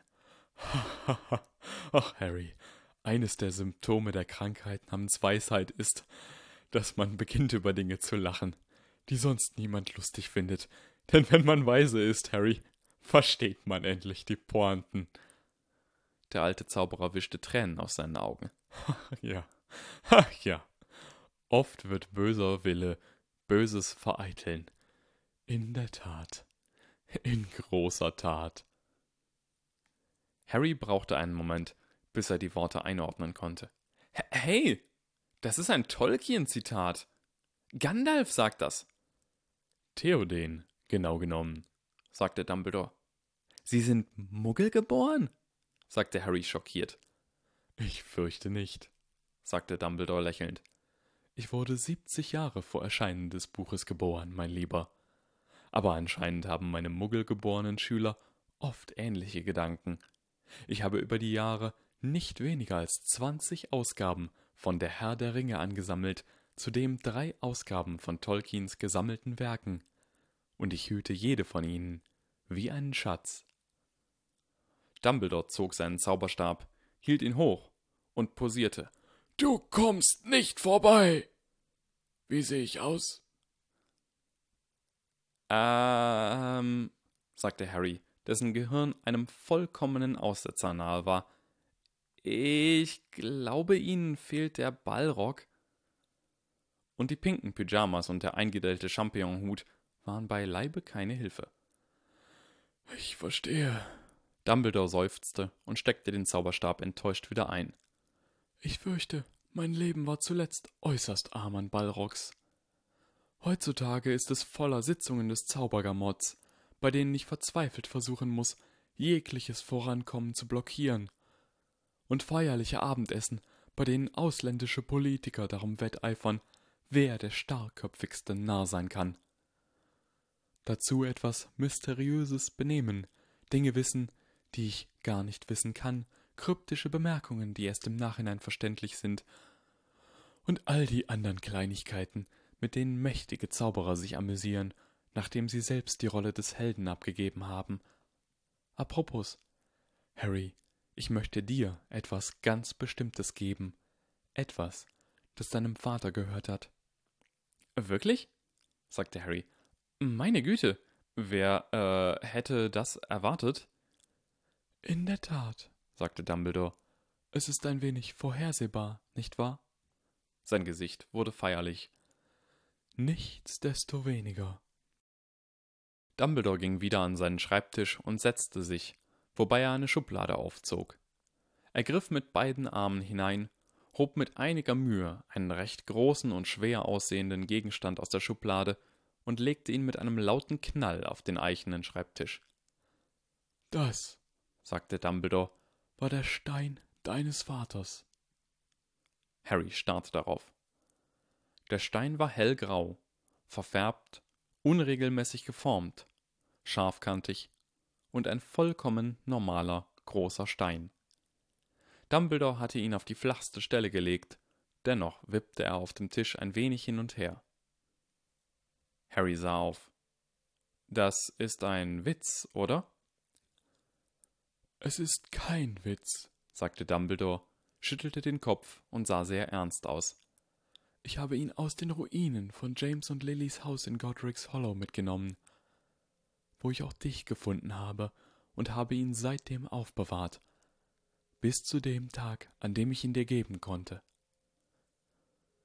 Unter den vielen Hypothesen, die Harrys Modell der Welt darstellten, gewann jene, wonach Dumbledore verrückt war, rasch an Wahrscheinlichkeit. Doch die anderslautenden Hypothesen vereinten immer noch eine große Wahrscheinlichkeit auf sich. Ähm, ist das ein magischer Stein? Nicht, dass ich wüsste, sagte Dumbledore, aber ich rate, empfehle dir mit höchster Dringlichkeit, ihn jederzeit bei dir zu haben. Okay. Dumbledore war wahrscheinlich verrückt, aber wenn er es nicht war. Nun, es war einfach zu peinlich, in Schwierigkeiten zu geraten, weil man den Rat des unergründlichen alten Zauberers nicht befolgte. Das musste ungefähr Platz 4 auf der Liste der 100 offensichtlichsten Fehler einnehmen. Harry trat vor und fasste den Stein an. Er suchte nach einer Stelle, an der er ihn anfassen und hochheben konnte, ohne sich selbst zu schneiden. Dann ähm, werde ich ihn in meinen Beutel packen. Dumbledore runzelte die Stirn. Ich weiß nicht, ob das nahe genug bei dir ist. Und was, wenn du den Beutel verlierst oder er gestohlen wird? Sie, ähm, sagen, ich sollte jederzeit einen großen Stein mit mir rumtragen, wo immer ich auch hingehe? Dumbledore sah Harry ernst an. Das könnte sich als weise herausstellen. Äh, sagte Harry. Der Stein sah recht schwer aus. Ich glaube, die anderen Schüler würden mir deswegen einige Fragen stellen. Sag ihnen, ich hätte es dir befohlen, sagte Dumbledore. Niemand wird daran zweifeln, weil alle mich für verrückt halten. Sein Gesichtsausdruck war immer noch vollkommen ernst. Ähm, ehrlich gesagt, wenn Sie Schülern befehlen, große Steine mit sich rumzutragen, dann kann ich irgendwie nachvollziehen, warum Leute sowas denken. Ach, Harry, sagte Dumbledore. Der alte Zauberer wedelte mit der Hand, eine Geste, die auf all die rätselhaften Gegenstände im Raum zu deuten schien. Wenn wir jung sind, glauben wir, dass wir alles wissen. Und darum denken wir, wenn wir keine Erklärung für etwas kennen, dass keine Erklärung existiert. Wenn wir älter werden, wird uns bewusst, dass das Universum einem Muster folgt, einen Grund hat, auch wenn wir selbst ihn nicht kennen Es ist unser eigenes Unwissen, das uns als Wahnsinn erscheint. Die Welt folgt stets Gesetzen, sagte Harry, auch wenn wir die Gesetze nicht kennen. Exakt, Harry, sagte Dumbledore. Das zu verstehen, und ich merke, dass du es verstehst, ist der Kern aller Weisheit. Also, warum genau soll ich diesen Stein mit mir rumtragen? Mir, ähm, fällt ehrlich gesagt kein Grund ein, sagte Dumbledore. Sie wissen keinen Grund. Dumbledore nickte. Aber nur, weil ich keinen Grund wüsste, heißt das noch längst nicht, dass es keinen Grund gibt. Die rätselhaften Gegenstände tickten weiter. Okay, sagte Harry. Ich weiß nicht mal, ob ich das sagen sollte, aber das ist einfach nicht die richtige Art, mit unserem zugegebenermaßen sehr großen Unwissen darüber, wie das Universum funktioniert, umzugehen. Nicht? sagte der alte Zauberer und sah überrascht und enttäuscht aus. Harry ahnte, dass dieses Gespräch nicht zu seinen Gunsten ausgehen würde, aber er fuhr trotzdem fort. Äh, nein. Ich weiß nicht mal, ob dieser Fehlschluss eine offizielle Bezeichnung hat, aber wenn ich mir etwas ausdenken müsste, dann würde ich ihn Bevorzugung der Hypothese nennen oder sowas. Ähm, wie kann ich das formal beschreiben? Ähm, also, angenommen, Sie hätten eine Million Schachteln und in nur einer davon ist ein Diamant drin. Und Sie hätten eine Kiste voll Diamantendetektoren, die beim Diamanten jedes Mal aufleuchten und bei einer leeren Schachtel in der Hälfte der Fälle aufleuchten. Wenn Sie die Schachteln mit 20 Detektoren überprüfen würden, blieben durchschnittlich nur noch eine falsche Schachtel und die richtige übrig. Und dann bräuchten Sie nur noch einen oder zwei Detektoren, um die richtige Schachtel zu identifizieren. Das heißt, wenn es viele Möglichkeiten gibt, dann werden die meisten Hinweise nur dafür gebraucht, die richtige Hypothese unter Millionen anderer Hypothesen zu finden, um überhaupt erst einmal darauf aufmerksam zu werden. Die Zahl der Hinweise, die Sie brauchen, um zwischen zwei oder drei wahrscheinlichen Kandidaten zu unterscheiden, ist verglichen damit viel geringer. Wenn Sie sich also einfach auf ein Problem stürzen und sich auf irgendeine der möglichen Antworten konzentrieren, dann lassen Sie einen Großteil der Arbeit aus. Zum Beispiel, wenn Sie in einer Stadt mit einer Million Einwohnern leben, ein Mord geschieht und der Polizist sagt, naja, wir haben absolut keine Hinweise, haben wir also schon geprüft, ob Mortimer Snodgrass der Täter war? War er es? sagte Dumbledore. Nein, sagte Harry, aber später stellt sich raus, dass der Mörder schwarze Haare hatte und Mortimer hatte auch schwarze Haare, also sagen alle, ah, es war also tatsächlich Mortimer. Also ist es Mortimer gegenüber unfair, wenn die Polizei sich auf ihn konzentriert, ohne dass sie bereits einen guten Grund hat, ihn zu verdächtigen. Wenn es viele Möglichkeiten gibt, dann ist der größte Teil der Arbeit, überhaupt erstmal die richtige Hypothese zu finden, auf sie aufmerksam zu werden. Man braucht keinen Beweis, nicht so deutliche Belege wie ein Wissenschaftler oder ein Richter sie fordern würde, aber man braucht irgendeinen Hinweis. Und dieser Hinweis muss helfen, diese bestimmte Möglichkeit von den Millionen anderer Möglichkeiten zu unterscheiden. Ansonsten kann man die richtige Antwort nicht einfach so aus der Luft greifen. Man kann nicht einmal eine wahrscheinliche Antwort aus der Luft greifen. Und ich könnte genauso gut eine Million andere Dinge tun, statt den Stein meines Vaters mit mir rumzutragen. Nur weil ich nicht weiß, wie das Universum funktioniert, heißt das noch lange nicht, dass ich nicht weiß, wie ich mit meinem Unwissen zurechtkommen soll. Die Gesetze der Wahrscheinlichkeitsrechnung stehen ebenso fest wie die Gesetze der altbekannten Logik. Und das, was Sie da gerade getan haben, ist nicht erlaubt. Harry unterbrach sich. Außer natürlich, wenn Sie irgendeinen Hinweis haben, den Sie nicht erwähnt haben. Ah, sagte Dumbledore. Er rieb sich nachdenklich das Kinn. Ein interessantes Argument, zweifelsohne. Doch bricht es nicht an dem Punkt zusammen, wo du eine Million mögliche Mörder, von denen nur einer den Mord begangen hast, mit den vielen verschiedenen Handlungsmöglichkeiten vergleichst wo doch viele verschiedene Handlungen zugleich weise sein könnten? Ich sage nicht, dass es die bestmögliche Idee ist, den Stein deines Vaters mit dir herumzutragen, nur, dass es besser ist, es zu tun, als es nicht zu tun. Dumbledore griff erneut in die Schublade, aus der er den Stein geholt hatte. Dieses Mal wühlte er darin herum. Zumindest schien sein Arm sich zu bewegen. Ich möchte bemerken, sagte Dumbledore, während Harry immer noch überlegte, wie er auf diese völlig unerwartete Erwiderung reagieren sollte, dass es unter Ravenclaws ein häufiges Missverständnis ist, dass alle klugen Kinder in ihr Haus kommen, so dass in den anderen Häusern keine sind. Dem ist nicht so. Nach Ravenclaw zu kommen bedeutet, dass man vom Streben nach Wissen angetrieben wird, was keineswegs das gleiche ist wie Intelligenz. Der Zauberer lächelte, während er sich über die Schublade beugte. Nichtsdestoweniger scheinst du sehr intelligent zu sein. Nicht wie ein gewöhnlicher junger Held, eher wie ein junger, mysteriöser, uralter Zauberer. Ich denke, ich habe dich wohl falsch eingeschätzt, Harry. Und dass du Dinge verstehen könntest, die kaum ein anderer begreifen kann. Darum will ich es wagen, dir ein gewisses anderes Erbstück anzubieten. Soll das heißen? keuchte Harry. Mein Vater besaß noch einen Stein. Entschuldige, sagte Dumbledore, ich bin immer noch älter und rätselhafter als du. Wenn es hier noch Dinge zu offenbaren gibt, dann werde ich sie offenbaren, wenn ich bitten darf. Ach, wo ist es denn jetzt bloß? Dumbledore griff tiefer und tiefer in die Schublade hinein. Sein Kopf, seine Schultern und schließlich sein ganzer Oberkörper verschwanden darin, als würde die Schublade ihn aufessen. Harry fragte sich, wie viele Dinge nur da drin waren und wie es aussähe, wenn das alles auf einem Haufen wäre. Schließlich kam Dumbledore aus der Schublade hervor und legte das Ziel seiner Suche neben den Stein auf den Schreibtisch. Es war ein altes Lehrbuch mit abgegriffenen Rändern und geknicktem Buchrücken. Zaubertränke, die Zwischenstufen von Libatius Borage.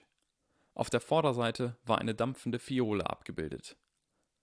Das, betonte Dumbledore, war das Zaubertränke-Lehrbuch deiner Mutter in ihrem fünften Schuljahr.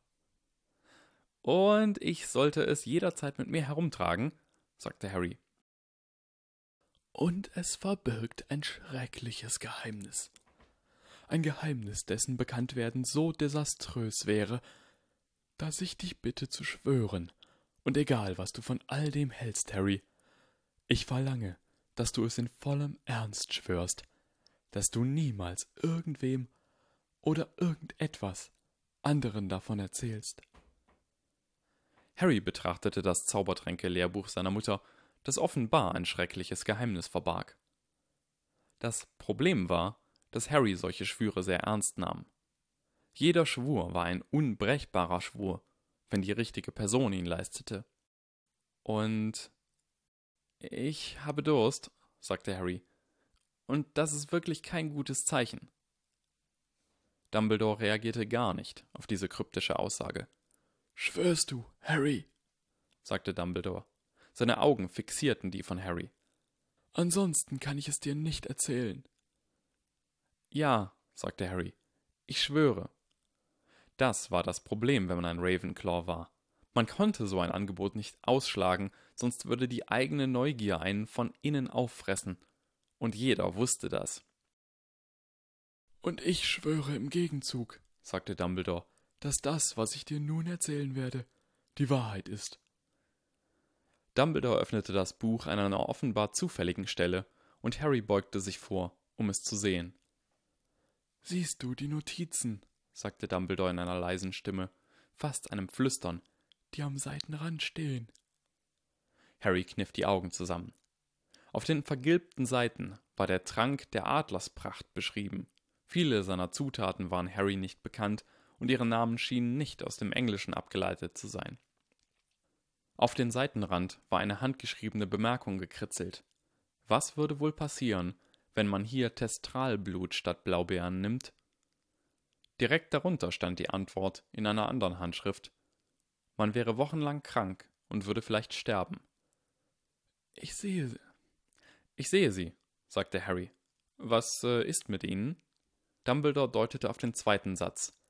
Diejenigen in dieser Handschrift, sagte er immer noch mit leiser Stimme, wurden von deiner Mutter geschrieben, Und die in dieser Handschrift, sein Finger deutete nun auf den ersten Satz, wurden von mir geschrieben. Ich habe mich unsichtbar gemacht und bin in ihren Schlafsaal geschlichen, während sie schlief. Lilly dachte, dass es eine Freundin von ihr war, und sie haben sich deswegen ganz schön gestritten. Und in diesem, genau diesem Moment wurde Harry klar, dass der Schulleiter von Hogwarts tatsächlich verrückt war. Dumbledore sah ihn mit ernstem Gesichtsausdruck an. Verstehst du die Bedeutung dessen, was ich dir gerade erzählt habe, Harry? Ähm, sagte Harry. Seine Stimme stockte. Entschuldigung, ich, äh, äh, nicht wirklich? Ach ja, sagte Dumbledore und seufzte. Also hat wohl auch deine Cleverness Grenzen. Es scheint, als wäre meine Begeisterung äußerst voreilig gewesen. Wollen wir einfach davon ausgehen, dass ich nichts gesagt habe? Harry stand auf, ein starres Lächeln auf dem Gesicht. Ein starres Lächeln auf dem Gesicht. Natürlich, sagte Harry. Äh, wissen Sie, es ist schon spät und ich habe Hunger, also sollte ich wirklich runter zum Abendessen gehen? Und Harry eilte zur Tür. Der Türknauf drehte sich kein Stückchen. Du verletzt mich, Harry, sagte Dumbledores Stimme direkt hinter ihm leise. Ist dir nicht zumindest klar, dass es ein Zeichen des Vertrauens ist, was ich dir erzählt habe? Harry drehte sich langsam um. Vor ihm stand ein sehr mächtiger und sehr wahnsinniger Zauberer mit einem langen silbernen Bart, einem Hut, der wie ein riesiger eingedellter Champignon aussah, und Kleidung, die, für Muggelaugen, wie drei Schichten kreischend pinker Pyjamas aussah. Hinter ihm war eine Tür, die derzeit offenbar nicht funktionierte. Dumbledore sah recht traurig und müde aus, als ob er sich auf seinen Stab lehnen wollte, den er nicht hatte. Also wirklich, sagte Dumbledore, da probiert man einmal etwas Neues aus, statt demselben Muster zu folgen wie die letzten einhundertundzehn Jahre, und schon laufen die Leute weg. Der alte Zauberer schüttelte traurig den Kopf. Ich hatte mir mehr von dir erhofft, Harry Potter. Ich hatte gehört, dass auch deine eigenen Freunde dich für verrückt halten. Ich weiß, dass sie sich irren. Willst du nicht dasselbe über mich denken? Bitte öffnen Sie die Tür, sagte Harry mit zitternder Stimme. Wenn Sie wollen, dass ich Ihnen jemals wieder vertraue, dann öffnen Sie die Tür. Hinter ihm erklang das Geräusch einer sich öffnenden Tür. Ich wollte dir noch andere Dinge sagen, sagte Dumbledore. Und wenn du jetzt gehst, wirst du nie erfahren, welche. Manchmal hasste Harry es wirklich, ein Ravenclaw zu sein. Er hat nie einem Schüler auch nur ein Haar gekrümmt, sagte Harrys Gryffindor-Seite. Behalte das jederzeit im Kopf, dann hast du keinen Grund in Panik auszubrechen. Du willst doch nicht etwa wegrennen, wenn hier Dinge gerade versprechen, interessant zu werden? Du kannst doch nicht einfach vor dem Schulleiter weglaufen, sagte seine Hufflepuff-Seite. Was, wenn er anfängt, dir Hauspunkte abzuziehen? Er könnte deine Schulzeit sehr unangenehm machen, wenn er beschließt, dass er dich nicht mag.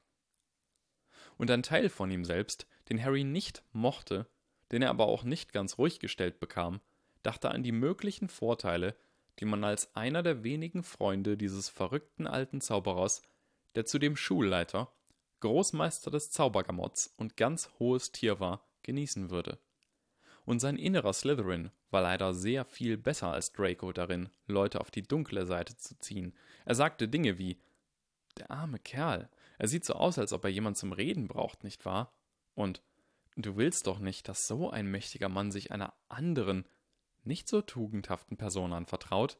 Und ich frage mich, welche unglaublichen Geheimnisse Dumbledore dir verraten könnte, wenn du, du weißt schon, dich mit ihm anfreunden würdest und sogar wetten, dass er eine sehr interessante Büchersammlung hat. Ihr seid doch alle verrückt, dachte Harry zu ihnen allen, doch sämtliche Teile von ihm hatten sich einstimmig gegen ihn gestellt. Harry drehte sich um, ging einen Schritt auf die Tür zu, streckte die Hand aus und schloss die Tür wieder. Da er ohnehin hierbleiben würde, kostete ihn das nichts. Dumbledore könnte seinen Bewegungsspielraum ohnehin kontrollieren, aber vielleicht beeindruckte es ihn. Als Harry sich wieder umdrehte, sah er, dass der mächtige, verrückte Zauberer wieder lächelte und freundlich aussah. Das war gut. Vielleicht. Bitte tun Sie das nicht nochmal, sagte Harry. Ich mag es nicht, eingesperrt zu sein. Es tut mir leid, Harry, sagte Dumbledore in einem reuevollen Tonfall. Aber es wäre schrecklich unklug gewesen, dich ohne den Stein deines Vaters gehen zu lassen. Selbstverständlich, sagte Harry. Ich kann nicht ernsthaft erwarten, dass die Tür aufgeht, bevor ich die Questgegenstände in mein Inventar gelegt habe. Dumbledore lächelte und nickte. Harry ging zum Schreibtisch, zog seinen Beutel am Gürtel nach vorne und schaffte es mit einiger Anstrengung, den Stein in seine elfjährigen Arme zu nehmen und an den Beutel zu verfüttern. Er konnte fühlen, wie das Gewicht langsam nachließ, während die magisch geweitete Beutelöffnung den Stein verschluckte. Der folgende Rülpser war recht laut und in einem anklagenden Tonfall gehalten. Das Zaubertränke-Lehrbuch seiner Mutter aus dem fünften Schuljahr, das ein wirklich schreckliches Geheimnis verbarg, folgte kurz darauf. Und dann machte Harrys innerer Slytherin einen listigen Vorschlag, wie er sich mit dem Schulleiter gut stellen könnte, der leider genau so vorgetragen wurde, dass er die Unterstützung der Ravenclaw-Fraktion und damit der Mehrheit hatte. Also, sagte Harry, ähm, wo ich gerade hier bin, würden Sie mir da vielleicht Ihr Büro etwas zeigen? Es würde mich schon interessieren, was einige dieser Dinge sind. Die Untertreibung des Monats September. Dumbledore warf ihm einen Blick zu und nickte dann mit einem leichten Grinsen. Dein Interesse schmeichelt mir, sagte Dumbledore, aber ich fürchte, es gibt nicht viel zu erzählen. Dumbledore ging einen Schritt auf die Wand zu und deutete auf ein Gemälde eines schlafenden Mannes. Das sind Porträts vergangener Schulleiter von Hogwarts. Er drehte sich um und zeigte auf den Schreibtisch. Das ist mein Schreibtisch. Er deutete auf seinen Stuhl. Das ist mein Stuhl. Entschuldigen Sie, sagte Harry, aber ich meinte eher sowas. Harry deutete auf einen kleinen Würfel, der leise blau, blau, blau flüsterte. Ah, die kleinen fiddligen Dinger, sagte Dumbledore. Sie waren beim Büro des Schulleiters inklusive, und ich habe absolut keine Ahnung, was die meisten davon machen. Nun ja, dieses Ziffernblatt mit den acht Zeigern zählt die Anzahl der, sagen wir mal, Nieser von linkshändigen Hexen innerhalb Frankreichs. Du glaubst gar nicht, wie aufwendig es war, das herauszufinden. Und dies hier mit den goldenen Fühlern ist meine eigene Erfindung, und Minerva wird nie und nimmer herausfinden, was es tut. Dumbledore ging einen Schritt auf die Hutablage zu, während Harry das immer noch verarbeitete. Dies ist natürlich der sprechende Hut. Ich glaube, ihr habt einander schon kennengelernt. Er sagte mir, dass er auf keinen Fall noch einmal auf deinen Kopf gesetzt werden will. Du bist erst der vierzehnte Schüler in der Geschichte der Schule, über den er das gesagt hat. Baba Yaga war eine der anderen, und von den restlichen zwölf erzähle ich dir, wenn du älter bist. Das ist ein Regenschirm. Das ist noch ein Regenschirm. Dumbledore ging einige Schritte und drehte sich breitgrinsend um. Und die meisten Leute, die in mein Büro kommen, wollen natürlich Fawkes sehen. Dumbledore stand neben der goldenen Platte, auf der ein Vogel saß. Harry kam verwirrt näher. Das ist Fawkes? Fawkes ist ein Phönix, sagte Dumbledore. Sehr seltene, sehr mächtige magische Kreaturen. Ähm, sagte Harry. Er senkte den Kopf und blickte genau in die winzigen, perlenförmigen schwarzen Augen, die kein bisschen Macht oder Weisheit erkennen ließen. Äh, sagte Harry wieder. Er war sich ziemlich sicher, dass er die Form des Vogels erkannte. Das war kaum zu verwechseln. Ähm. Sag etwas Intelligentes, schrie Harrys Gehirn sich selbst an. Steh nicht einfach so da wie ein stotternder Irrer. Na, was zum Teufel soll ich denn sagen? brüllte Harrys Gehirn zurück. Irgendwas. Du meinst irgendwas außer Fox ist ein Hühnchen? Ja, irgendwas. Bloß nicht das. Ähm, also, äh, was für eine Art von äh, Magie wirken Phönixe denn? Ihre Tränen haben heilende Kräfte, sagte Dumbledore. Sie sind Geschöpfe des Feuers und können sich von einem Ort zum nächsten bewegen, ebenso wie Feuer an einem Ort erlöschen und am nächsten entzündet werden kann. Die große Last ihrer eigenen Magie lässt ihren Körper schnell altern, doch sind sie der Unsterblichkeit näher als jedes andere Geschöpf auf dieser Welt. Denn wann immer ihr Körper sie im Stich lässt, gehen sie von selbst in Flammen auf und lassen ein Küken zurück oder manchmal ein Ei. Dumbledore kam näher und betrachtete das Hühnchen stirnrunzelnd. Hm, sieht ein wenig mitgenommen aus, würde ich sagen. Noch bevor Harry diese Informationen ganz verarbeitet hatte, stand das Hühnchen schon in Flammen. Sein Schnabel öffnete sich, aber es konnte kein einziges Mal krächzen, bevor es zusammensank und verkohlte. Die Flammen loderten kurz und stark auf und waren vollkommen isoliert. Es roch nicht verbrannt. Das Feuer erlosch nur wenige Sekunden, nachdem es begonnen hatte, und ließ ein kleines, armseliges Häufchen Asche auf der goldenen Platte zurück. Schau nicht so entsetzt drein, Harry, sagte Dumbledore. Fawkes ist unverletzt. Dumbledores Hand griff in eine Tasche. Dann fuhr dieselbe Hand durch die Asche und beförderte ein kleines gelbliches Ei hervor.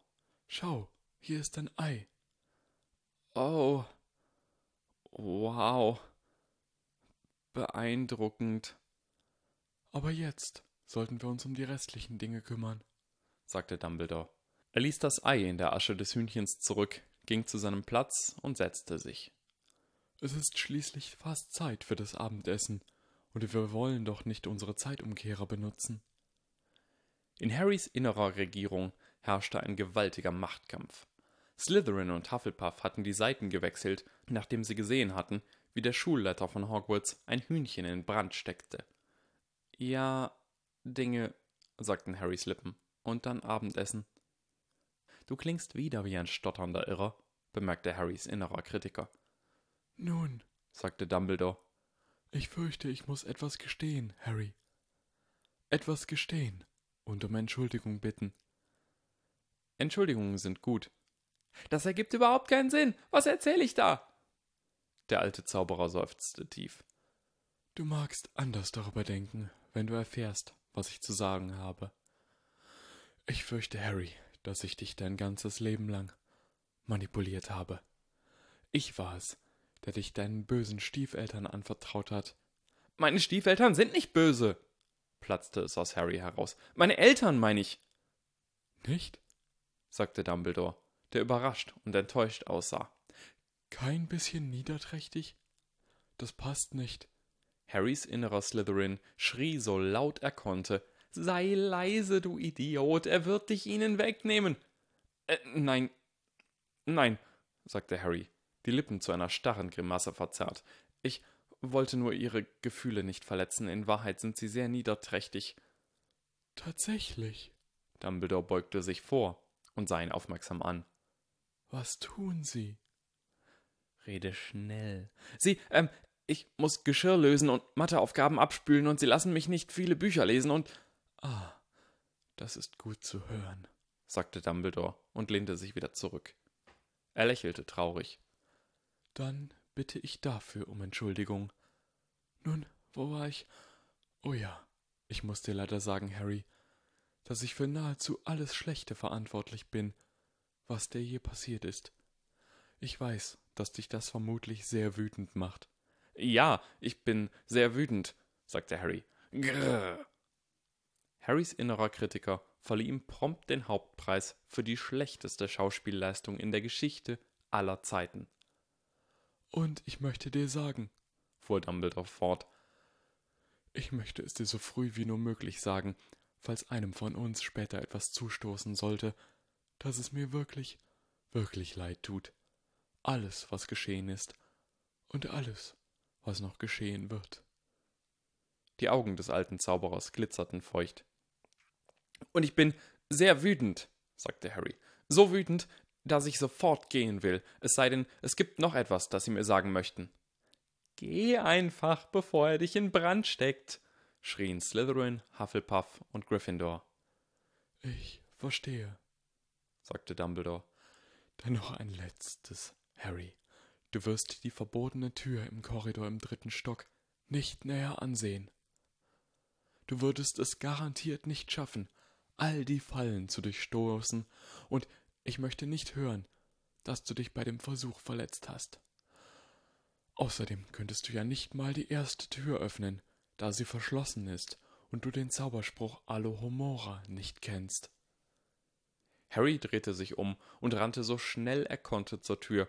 Der Türknauf drehte sich bereitwillig in seiner Hand, und er raste die rotierende Wendeltreppe runter, stolperte fast über seine eigenen Füße.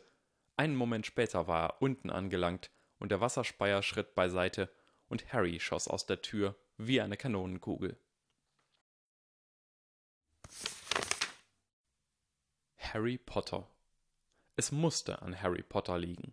Schließlich war für alle anderen auch Donnerstag, aber solche Sachen schienen niemand sonst zuzustoßen. Es war Donnerstagnachmittag, 18.21 Uhr, als Harry Potter, der wie eine Kanonenkugel aus der Tür schoss und so schnell er konnte wegrannte, direkt mit Professor McGonagall zusammenprallte, die gerade um die Ecke kam und auf dem Weg zum Büro des Schulleiters war. Glücklicherweise blieben beide fast unverletzt. Wie Harry kurz vorher erklärt bekommen hatte, vorhin, als er sich geweigert hatte, jemals wieder einem Besen nahe zu kommen, bestanden die Klatscher im Quidditch aus hartem Stahl, damit sie überhaupt eine vernünftige Chance hatten, die Spieler zu verletzen. Zauberer, stellte sich heraus, hielten sehr viel stärkeren physischen Belastungen stand als Muggel. Harry und Professor McGonagall landeten beide am Boden, und die Pergamente, die sie in den Armen gehabt hatte, verteilten sich im ganzen Flur. Eine schreckliche, schreckliche Stille herrschte. Harry Potter, keuchte Professor McGonagall, die direkt neben Harry am Boden lag. Ihre Stimme steigerte sich fast zu einem Kreischen. Was haben Sie im Büro des Schulleiters gemacht? Nichts, quiekte Harry. Haben Sie über Professor Quirrell gesprochen? Nein, äh, Dumbledore hat mich hergebeten und hat mir einen großen Stein gegeben und hat gesagt, dass der meinem Vater gehört hat und dass ich ihn stets mit mir herumtragen soll. Wieder herrschte eine schreckliche Stille. Ich verstehe, sagte Professor McGonagall in etwas ruhigerer Stimme. Sie stand auf, klopfte Staub von ihrem Umhang und warf den Pergamenten einen zornigen Blick zu. Diese bildeten sogleich einen tadellosen Stapel und eilten an die Wand, als ob sie dem Blick auswichen. Mein Beileid, Mr. Potter, und es tut mir leid, dass ich an Ihnen gezweifelt habe. P Professor McGonagall, sagte Harry. Seine Stimme zitterte. Er stützte sich ab, stand auf und blickte in ihr vertrauenswürdiges, vernünftiges Gesicht. Pro Professor McGonagall? Ja, Mr. Potter.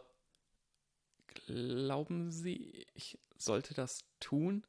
sagte Harry in einer leisen Stimme. Den Stein meines Vaters stets mit mir rumtragen? Professor McGonagall seufzte. Das müssen Sie und der Schulleiter unter sich ausmachen, fürchte ich. Sie zögerte.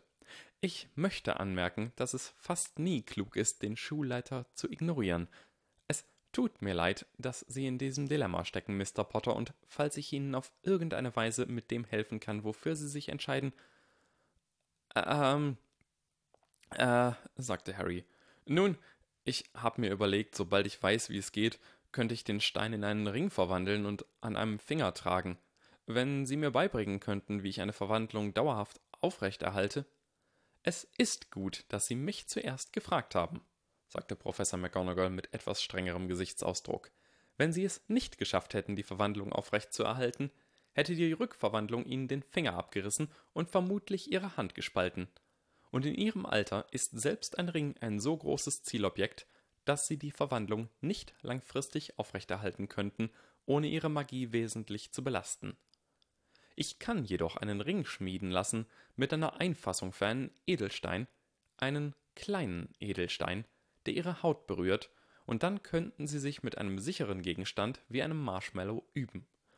Sobald sie es geschafft haben, die Verwandlung einen ganzen Monat lang auch im Schlaf aufrecht zu erhalten, werde ich Ihnen erlauben, äh, den Stein Ihres Vaters. Professor McGonagalls Stimme verlief sich. Hat der Schulleiter wirklich? Ja, äh, oh, und Professor McGonagall seufzte. Das ist selbst für seine Verhältnisse etwas seltsam. Sie bückte sich und schob den Stapel Pergamente auf. Es. Es tut mir leid, Mr. Potter.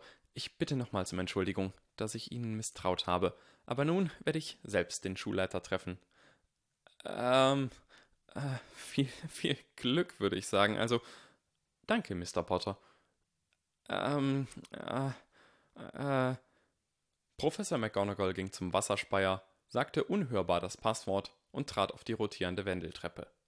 Harry verlor sie aus den Augen, der Wasserspeier begann den Durchgang wieder zu versperren. Professor McGonagall, der Schulleiter hat ein Hühnchen angezündet. Er hat was?